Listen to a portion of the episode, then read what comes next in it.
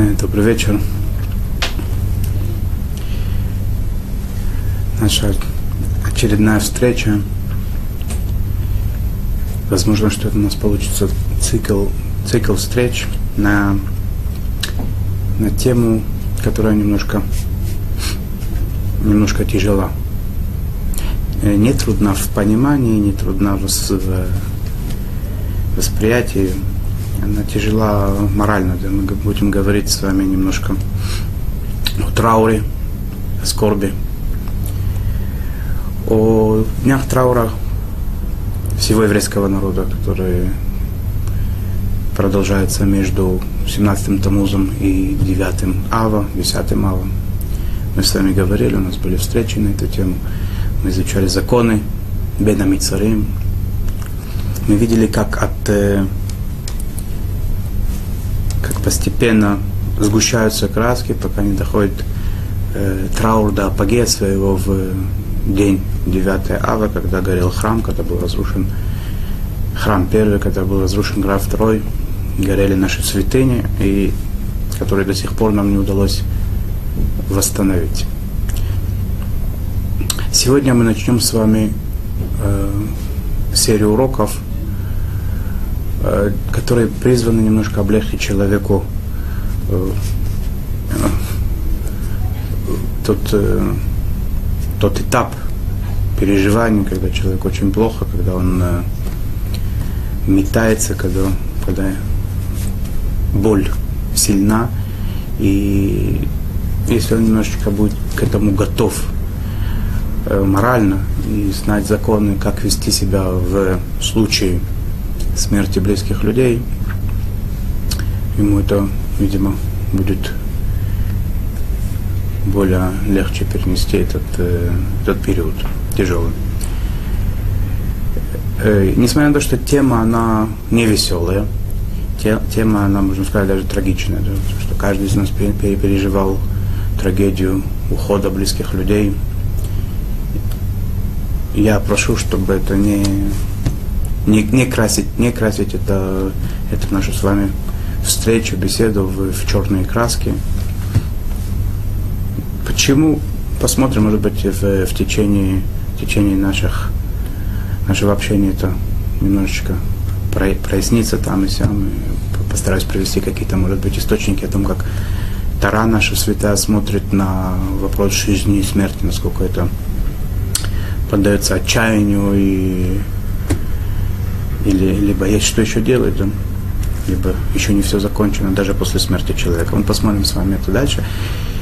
И вообще это, это самое, это естественный процесс. Я не хочу быть циничным, да, из раннего всем желаю, чтобы никому не пришлось переживать э, боль, трагедию ухода близких. Написано, что с приходом храма, Машеха, уйдет смерть из нашего, из нашего мира, из нашего быта. Наоборот, люди воскреснут, воскреснут в телах родственники, которые ушли сотни лет назад, десятки лет назад. Все встанут, скорее, чтобы это произошло, в, станут опять живыми, будут с нами, будем вместе, чтобы это произошло скорее. Мудрейший из людей, царь Соломон, еврейский царь Шломо, в книге «Экклезиаст», собиратель, на иврите такой лет, он сказал, он дает говорит э, мысль, что все в этом мире предопределено, всему есть свой срок, заданный изначально. Ясно, когда будут рожать, этлаледет, ясно, когда человек умрет. Есть, смер... есть э, дата смерти, час смерти предопределен, этламут. Мы с вами знаем, что это естественный процесс, которым завершается жизнь смерть это данность, это реальность. Но поскольку это принимается очень э, тяжело человеком, он пытается это как-то себя отстранить, отстраниться от этого, убежать от реальности. не, ну, не думать об этом, не замечать. И поэтому, когда, когда до этого доходит дело, до смерти, когда происходит э, потеря близких людей, когда сам человек уходит, и он это чувствует, это не, неожиданно. Хотя, в принципе, нет вещи более естественной, скорее всего, да, чем смерть. Все, кого мы знаем до сих пор, кто не с нами, они умерли. Никто не живет вечно. В протяжении веков и тысячелетий это, это так. В еврейской традиции есть э, совет такой, положительный совет, такой добрый совет человеку, думай иногда о своей о часе смерти. Для чего это надо? Не для того, чтобы человека вергнуть в панику, в, в скорбь, в грусть, чтобы он э, отчаялся, чтобы у него опустились руки. Нет, наоборот, чтобы у человека появилась, наоборот, сила жизни, чтобы он ценил жизнь больше, ценил время больше, задумывался о смысле, о цели, чего он хочет достичь, и пытался это добиваться как можно более эффективно.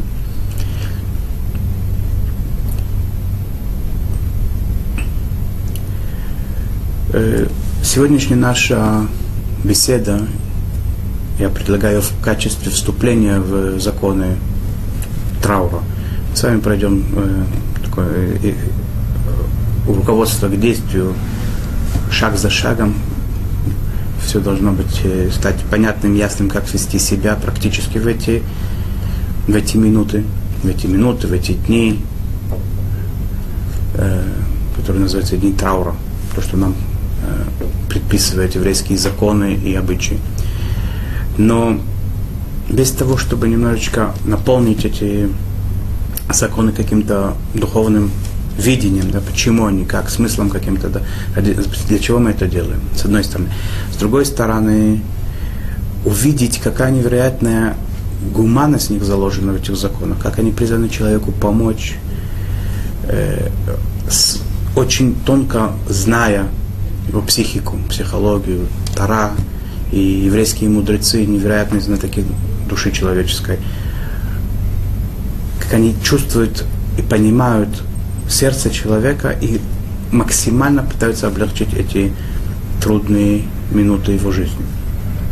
Одна вещь, мы сейчас то, что с вами говорили, помнить и не забывать о том, что да, есть такая вещь смерть. И не гнать ее от себя, чтобы это не было неожиданным чем-то таким невероятно э, катастрофой такой. Да. Когда человек к чему-то готов, ему это легче принять. Просто теоретически где-то где знать, что есть такое, иногда об этом задумываться что мы не вечны все. Э, с другой стороны, сами законы, как они человеку призваны помочь душевно, я хотел бы немножечко это посмотреть, как бы не частные, частные законы, мы потом с вами посмотрим каждый, каждый из них по отдельности и в, в каждом конкретном случае по теме постараемся это сделать, чтобы это было последовательно. Сейчас я хотел бы немножечко для начала в качестве вступления, в качестве прелюдии в эту тему посмотреть в общем, да, в, в общем, что, какие есть законы и как они человеку помогают. С этой с точки зрения посмотреть немножко. Есть две крайности, когда человек сталкивается со смертью, с уходом близких э, людей, кто такие близкие люди, мы тоже с вами посмотрим, какие-то всем родственники, по которым есть законы траура. Но как бы то ни было, да, человек, э, наверное, все, все чувствуют, все понимают, о чем идет речь. Это настолько тяжелый момент, настолько человек это тяжело переживает, уход близких людей, что иногда могут быть это две крайности. Да. Иногда это выражается тем, что человек впадает в какую-то такую истерику, истерию, меланхолию. Он, он воспринимает эту трагедию как свою смерть просто, как смерть близкого человека, как будто это смерть его, полное отчаяние, полное отрешение от всего. Пока человек возвращается к жизни, Это берет очень много времени, и иногда это горе, он э, даже не пытается от себя как-то с ним сжиться, э, как-то его э, немножечко облегчить, убрать боль немножко от себя. Он живет с этим довольно долго, переживает, это ему мешает выполнять э, обязанности свои, мешает ему жить. Крайность одна. Слишком, слишком тяжело это пережить, взять это слишком, слишком, слишком очень тяжело.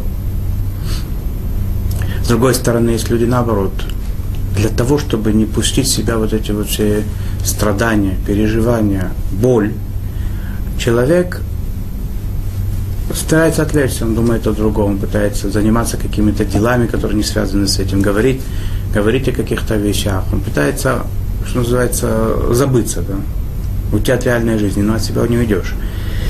И есть известный психологический факт, да, что человек, который пытался от себя какое-то переживание отстранить, реальное переживание, которое его касается и которое ему очень э, глубоко у него, пытается от него отрешиться, немножко забыться, уйти от него, оно в какой-то момент обязательно даст о, тебе, о себе знать. Это может повлечь э, очень серьезные проблемы, которые надо будет потом решать. Э, иногда это даже может, к сожалению, не податься решению эти проблемы. Да? Настолько это неправильно человек это время пережил. Не так, как это надо было сделать. Он не отдался полностью тем распирающим чувствам, которые были. Он в себе их пытался задавить, и потом они где-то выплескиваются очень совершенно в других пропорциях, совершенно в других масштабах. Что предлагает нам Тара? Что нам предлагают э, законы траура, которые изложены в Шешхуханрухе, еврейские обычаи, которые со временем они э, принимали свой, свой тот образ, который сегодня, сегодня его знаем, и люди его исполняют.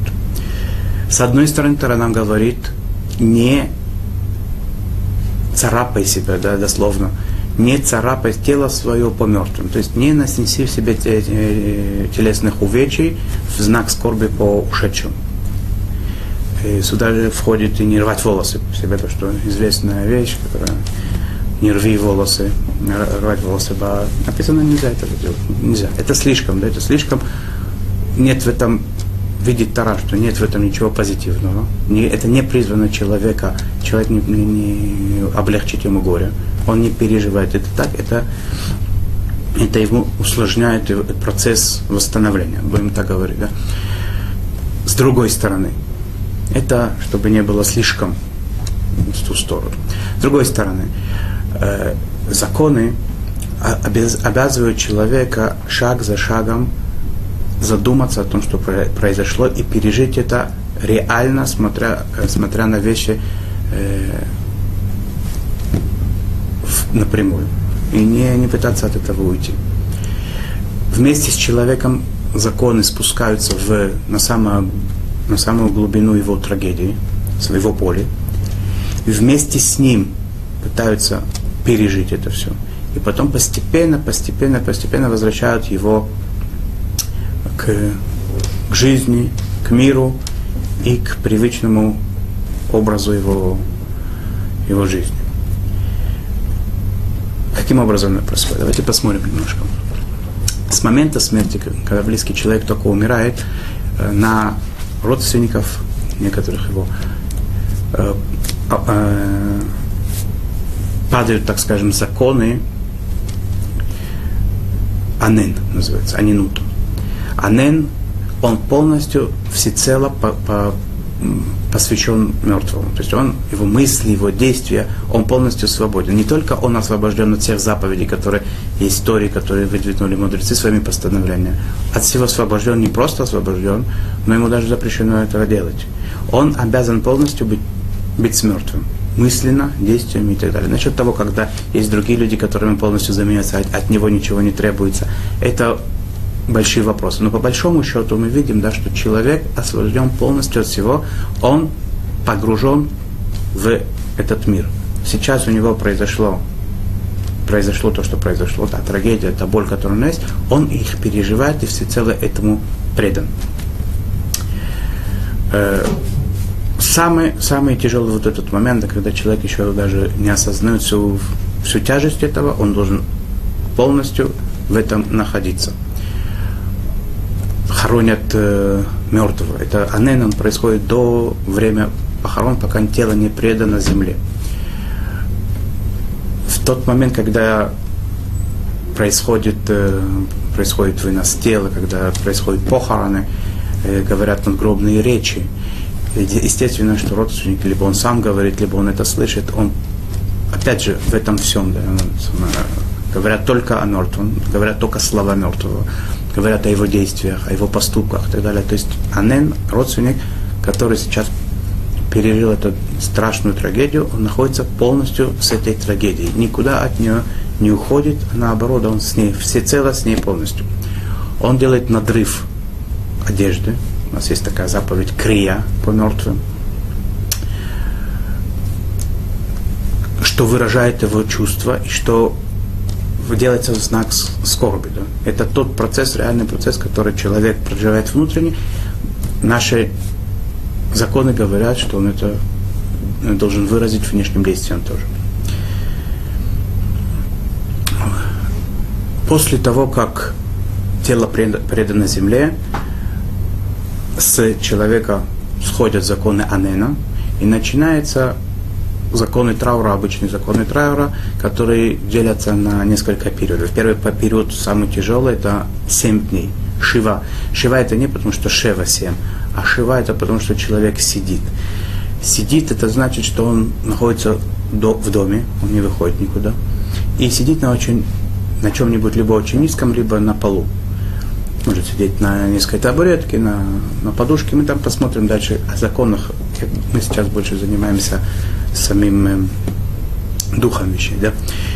Шива, сидение, семь дней сидения в доме на низком, на низком стульчике, когда человек, опять же, да, он э, полностью ничем не занят, кроме того, что принимает соболезнования и задумывается о том, что произошло. Шива на самом деле делится на, на три подпериода таких. Да. Есть первый день, он самый, самый тяжелый. Это день, когда человек уже, в принципе, можно делать заповеди, потому что не анен, но еще он не накладывает филин, например. Да. Э, первые три дня из семи дней, это называется три дня плача. То есть три дня, это три дня, посвященные плачу по мертвым, как по-простому, да, что это плач.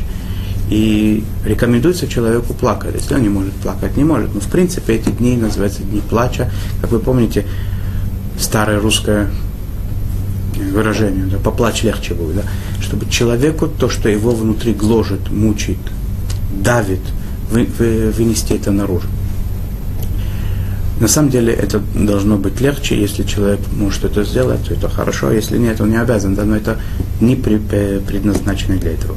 После трех дней плач проходит, а законы этих семей дней, то пока они не закончатся, остаются, то есть человеку нельзя э, мыться, нельзя стричься, потом дальше в, в, в течение 30 дней тоже это будет, э, мы увидим с вами эти дни, когда человек сидит на низком, когда он не сменяет одежду, которую он порвал, он сидит в, в одежде, в которой он, на которой он делал надрыв в, в районе груди.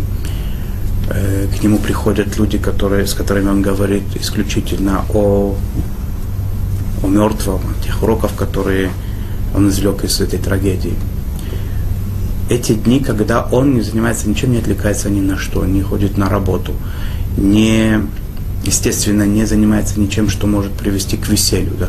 Это дни скорби. Дни скорби, когда человек полностью предан, предан своему горю и занимается только мыслями о, о том, что произошло в эти семь дней все должно человеку напоминать о том, что произошло. Он не одевает кожаную обувь, например. Да? Э, все остальные вещи, которые, которые связаны с, э, с трауром, там, напоминает ему то, что он, он сейчас в ненормальном положении, ему неудобно, ему плохо, и так должно быть в эти дни, когда ушел близкий человек.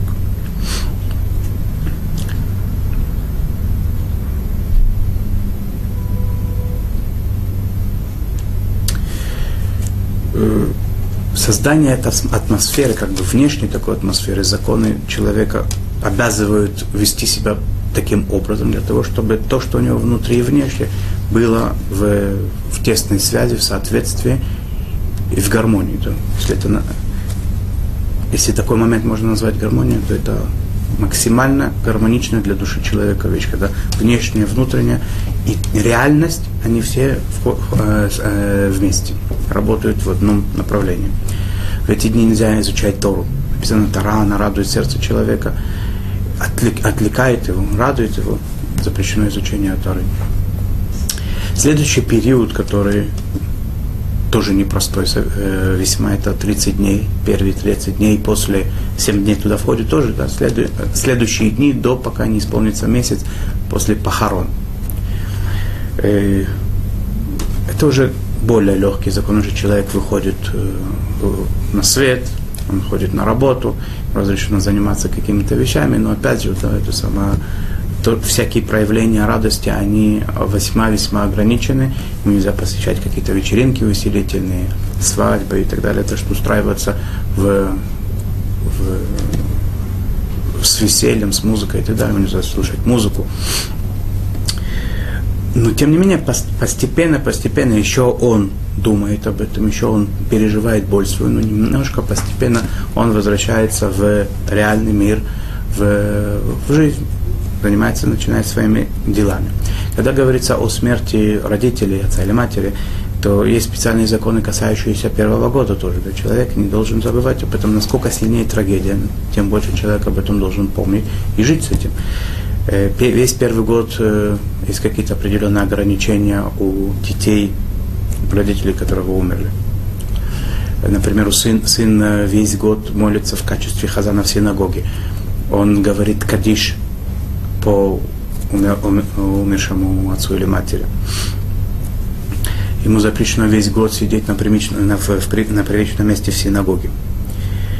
А, когда заканчивается год, в принципе, по большому счету, траур закончился, остается только постоянная память о близком человеке, о родителях. Каждый год, в тот день, когда умер отец или мать, опять же, сын становится э, в качестве хазана молиться в синагоге, говорит Кадиш.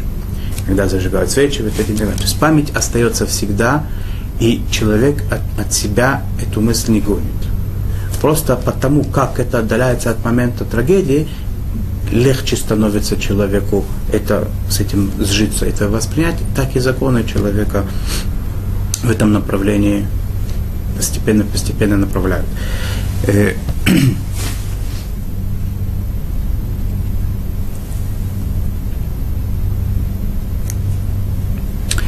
До сих пор мы говорили только о стороне, как, чтобы сделать человеку легче. Но на самом деле понятно, что когда близкий думает о, о, о, о, о ушедшем, занимается и поглощен этими мыслями, посвящен ему, э, выражает свою скорбь, поэтому ясно, что это выражение почета к усопшему, памяти, памяти того, кто, кто был с нами и которого сейчас нет.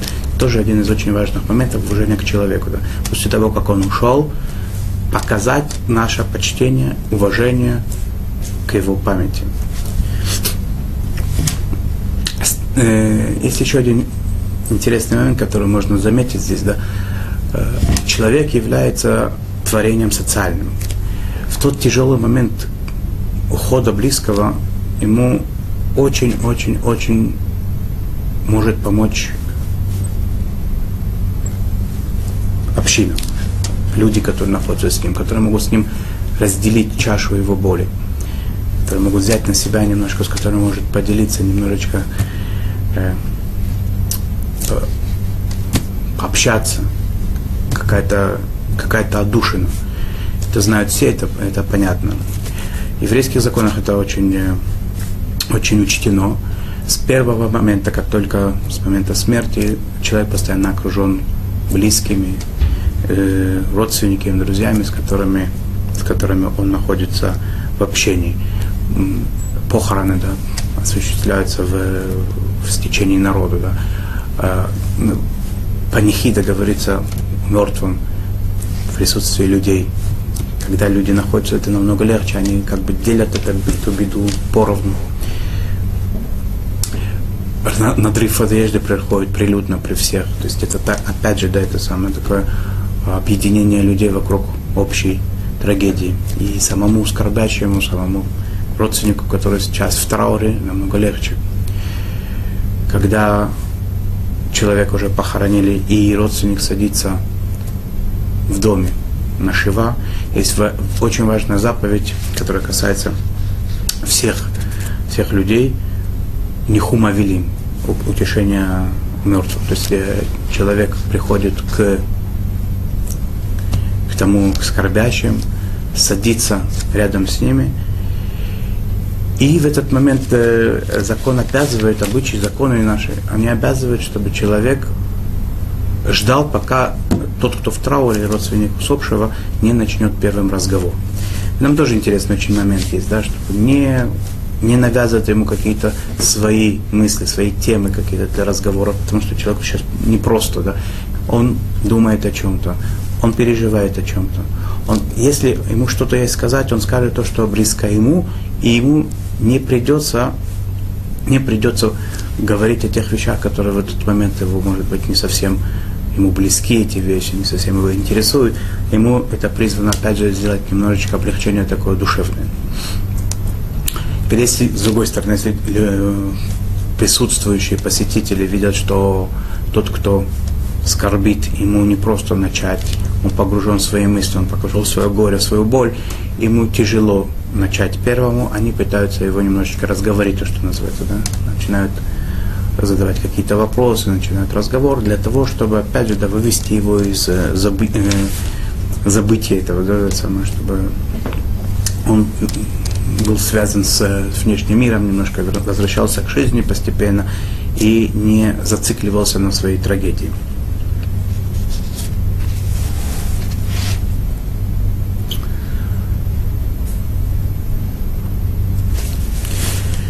Это что касается живых. Да, это невероятное милосердие, гуманность, человеколюбие, которое заложено на, на, по-простому, да, на, в законах наших обычаях траура в отношении живых.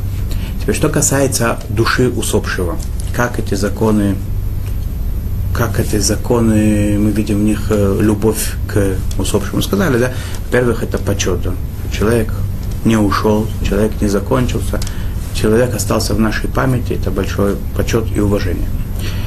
Что чувствует душа нам с вами усопшего? Да? Нам, нам тяжело знать, потому что мы надо посмотреть как бы на передачу, на передачу еврейскую, то, что называется Каббала, то, что мудрецы нам передают с поколения в поколение, то, что было э, передано на, на, на горе Синай, что в, люди на определенном уровне чувствовали, видели, знали и так далее.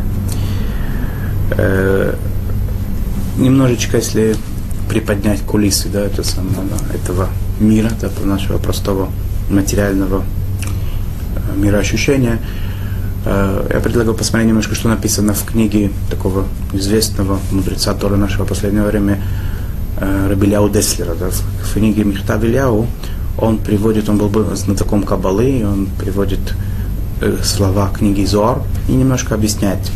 То его, объяснение это, это звучит э, примерно так, да, что, по крайней мере, первое время душа получает очень большое удовольствие от того почета, который дают ей, то есть усопшему, в, в этом мире. Она это чувствует, она это слышит, то есть как бы, да, и большое удовольствие от этого получает.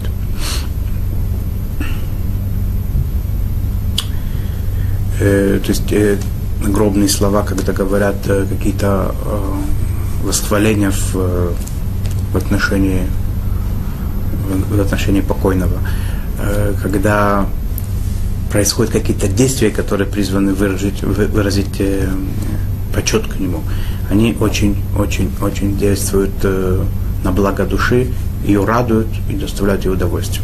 Интересная вещь приводится в трактате Санедрин Вавилонского Талмуда. Такая интересная вещь написана. Э, умерло два человека. Один из них был большой еврейский мудрец и праведник, а другой был э, взиматель э, человек очень неприятный, как написано, был Раша, негодяй такой, да, который старался всем как можно больше насолить и досадить. Профессия наша была взимать пошлины. Э, получилась интересная вещь такая, да, неожиданная такая ошибка. Гроба двух усопших э, противоположных поменяли местами. И по ошибке сказали панихиду, вместо мудреца сказали над телом вот этого пошли, пош, пошлозимателя, да, пошлинника, который был человеком нехорошим, неприятным, негодяем, нарушителем всего, что только может быть и так далее. И написано, что душа его ужасно была рада. Хотя, казалось бы, да, вроде он же не в этом мире. Этот мир, который нас обманывает какими-то вещами своими, он закончился для него, да, он попал в мир истины, мир иной. Душа должна... И тем не менее, несмотря на то, что эта душа прекрасно знает, что это ей не полагаются эти слова, и несмотря на то, что они не были адресованы. Тем не менее, написано, что это было для нее удовольствие. Почему так Всевышний сделал, написано, там объясняется, что если были какие-то хорошие поступки там у, у этого пошлинника, так э, чтобы ему отплатить за них, Всевышний никогда не оставляет э, поступки добрые не оплаченными. Он таким образом хотел оплатить ему за то добро, которое он как будто, может быть, когда-то сделал. И как бы то ни было, мы видим, что это очень важно душе, вот эти все, все вещи, они не проходят э, даром не только для, сам, для самого живущего, помогают, его, помогают ему выйти из, э, из э, этих, этого тяжелого, тяжелого ощущения потери, но и они невероятно, невероятно помогают э, усопшим.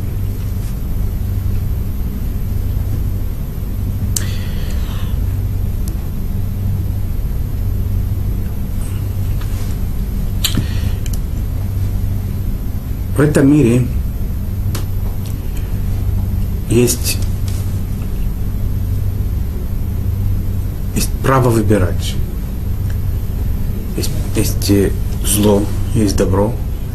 Всевышний нам говорит, пожалуйста, есть две стороны, выбери жизнь. Выбирая добро, мы выбираем жизнь.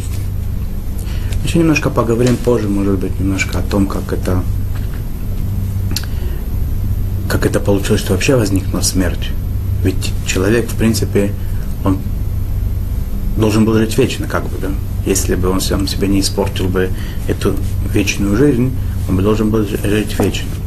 Подобно тому, как написано, что в храме жертвы, которые приносились два, два раза в день, они называются тмидим – не двухразовая жертва, не утренняя, вечерняя жертва. Они называются, это называется жертва, ее специальное название тамид, постоянное жертвоприношение. То есть она должна была быть, в принципе, постоянной.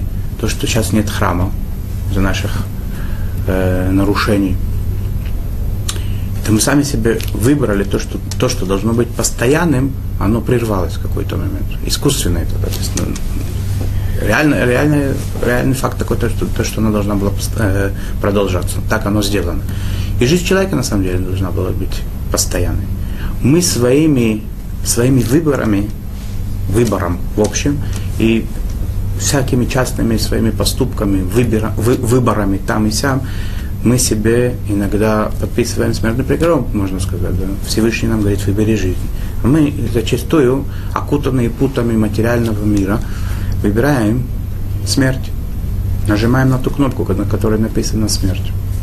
Иногда не отдавая себе в этом отчета, иногда довольно сознательно. Написано в, в еврейском, в еврейском, в еврейской традиции, в одной из книг написано «אין צור כאלוקינו» говорится, что это такое אין צור כאלוקינו. אלוקינו это имя Всевышнего. Говорит Талмуд, אין צייר כאלוקינו. Нет такого художника, подобного Всевышнему. Нет такого художника, как Всевышний. Мы знаем, что художник, какой бы он ни был талантливый, профессионал и так далее, да, он рисует картину невероятно, невероятно талантливую, да.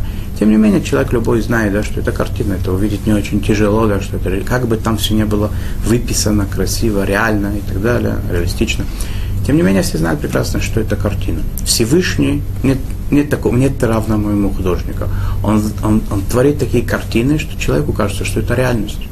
Он сделал этот мир, э, который сам по себе, этот мир, он нереальный, да, он непостоянный. Как бы, если бы мы могли увидеть, как этот мир работает, да, каждую секунду он возникает заново, творится заново. Все это э, немножко иллюзи, э, э, иллюзия такая. Да? То есть для чего это нужно было?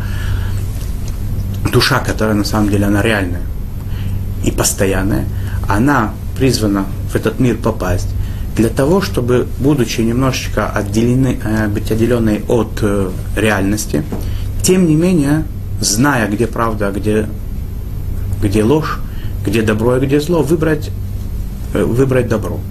И в этом, в принципе, заключается цель нашего, нашей жизни. Да?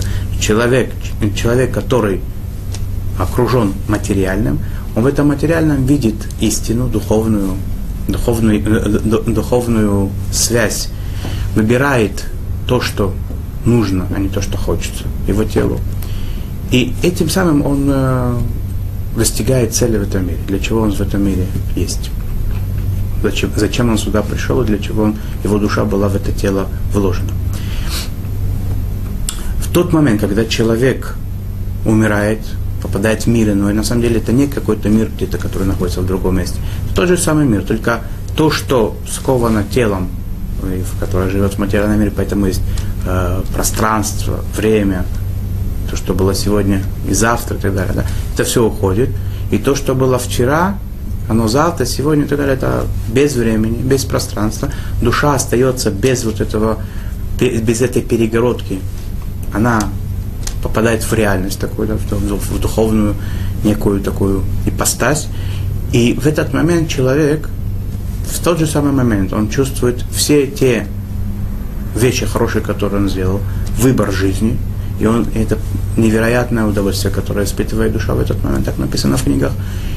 Или наоборот, он чувствует те вещи, которые он сделал плохо, когда он выбирал зло. И он чувствует невероятный стыд, невероятное горение, это то, что называется э, гейном, да, ад. То есть, в принципе, как бы, да, реальность, она, это душа человека, и вот эта вот нереальность, временное его одеяние тела, которая в какой-то момент покидает, э, душа покидает это одеяние свое, вырывается из него. Если человек э, прожил эту жизнь достойно, то эта смерть для него это, в принципе, это небольшая, небольшая потеря. Наоборот, про, про праведников написано всегда в Талмуде, когда говорится о смерти праведника, написано кинахнавший. Кинахнавший это значит по-русски, да, что это самое, что когда такой-то успокоился, пошел на отдых. То есть праведники после тяжелой работы в этом мире, когда им надо было следить, где там плохо, где хорошо, и выбирать хорошее, в тот момент, когда тело оставляет душу в покое, так скажем, да, и, и душа из него вырывается, ей хорошо, невероятно хорошо, она получает ужасно удовольствие, наслаждение от, э, от той реальности, в которой она пребывает, то счастье, как она достойна этот мир Э, это, это время в этом мире прожила. И у тех, которым это менее удалось, это, было, это происходит немножко больнее, конечно. Это, в принципе, то, что о чем человек задумывается в этот момент, о чем он должен задуматься во время смерти, во время ухода близких людей, может быть, до того. Это то, что человека должно построить, дать ему силы, дать ему возможность более достойно прожить этот мир. И мы знаем, что э, были такие праведники, которые написано в Талмуде, несколько праведников, которые умерли без греха. Э, то есть, как бы, да, это самое, несмотря на то, что они жизнь прожили достойно, тем не менее, тело, оно осталось телом, а душа, она была душой. То есть тело осталось здесь, душа ушла куда надо, без всякого пятнышка. Телу никак не удалось эту душу за, затемнить тело оно влечет, вызывает э, у человека желание к погневаться, возгордиться, захотеть чего-то, чего не нужно. И это душу, душу как бы пятнит. пачкой. Были люди, которым удалось так прожить достойную жизнь, что ни одного пятна на душе не было, и тем не менее они умерли. Почему? Потому что тело, оно не, не, не духовное. Интересно, что два факта, которые говорится, э, Ильяу Анави, то есть пророк Ильяу, и Ханох, про него тоже так сказано по, по, по преданию, что они, ему удалось подняться в, в будущий мир, так скажем, в истинный мир, э, вместе с телом. То есть настолько они не только не, их душа не поддалась соблазнам тела, но даже она была настолько, она, настолько была сильнее, чем тело, их духовность, что она это тело превратила в что-то духовное до такой степени, что и телу не пришлось отмирать. То есть это тело само, само по себе стало чем-то невероятно духовным. Мы видим, это редкость большая, да, что человек обычно ходит из мира не совсем так все чисто и просто. Но, тем не менее, да, это самое, нет, нет э, места здесь на отчаяние, нет места на расстройство. Наоборот, зная реальность эту, дать отчет в том, что мы делаем, постараться, как бы это ни было иногда соблазительно, не выбирать зло, а наоборот, как бы это было иногда не очень даже привлекательно, выбрать добро, любовь, помощь ближнему. И с этим, с этим выбором человек э, дает, дает своей душе невероятное наслаждение иногда и в этом мире. А самое главное, что в будущем, в тот, в тот, в тот момент, когда душа вырывается из этого тела, попадает в что-то что-то такое вечное, вечный мир и вечное наслаждение, это стоит того, чем тот э, сиюминутное удовольствие, даже мнимое, не, нереальное абсолютно, да, которое человек думает, что он получил от того, что он что-то испортил, нарушил, предал кого-то или что-то украл. Э, в будущем это было такое, я извиняюсь немножко за, за продолжительность вступления, но мне кажется, что это может нам немножко пролить свет на будущее. Мы будем немножко заниматься в, дальнейшем, э, будем заниматься законами, посмотрим с вами все плюс-минус те, которые вкратце, может быть, немножко, но попытаемся объять э, законы, которые человеку могут быть полезны в эти дни. Я не буду каждый раз повторять то, что не дай Бог, не дай Бог, потому что я сказал, да, что всем желаю, чтобы была только, только жизнь, чтобы мы выбирали жизнь, жизнь выбирала нас, чтобы нас не коснулась никогда смерть ни близких, ни далеких, чтобы вообще смерть закончилась и пришло уже полное облегчение, мир, счастье и так далее. Э, и тем не менее, на всякий случай законы эти надо знать.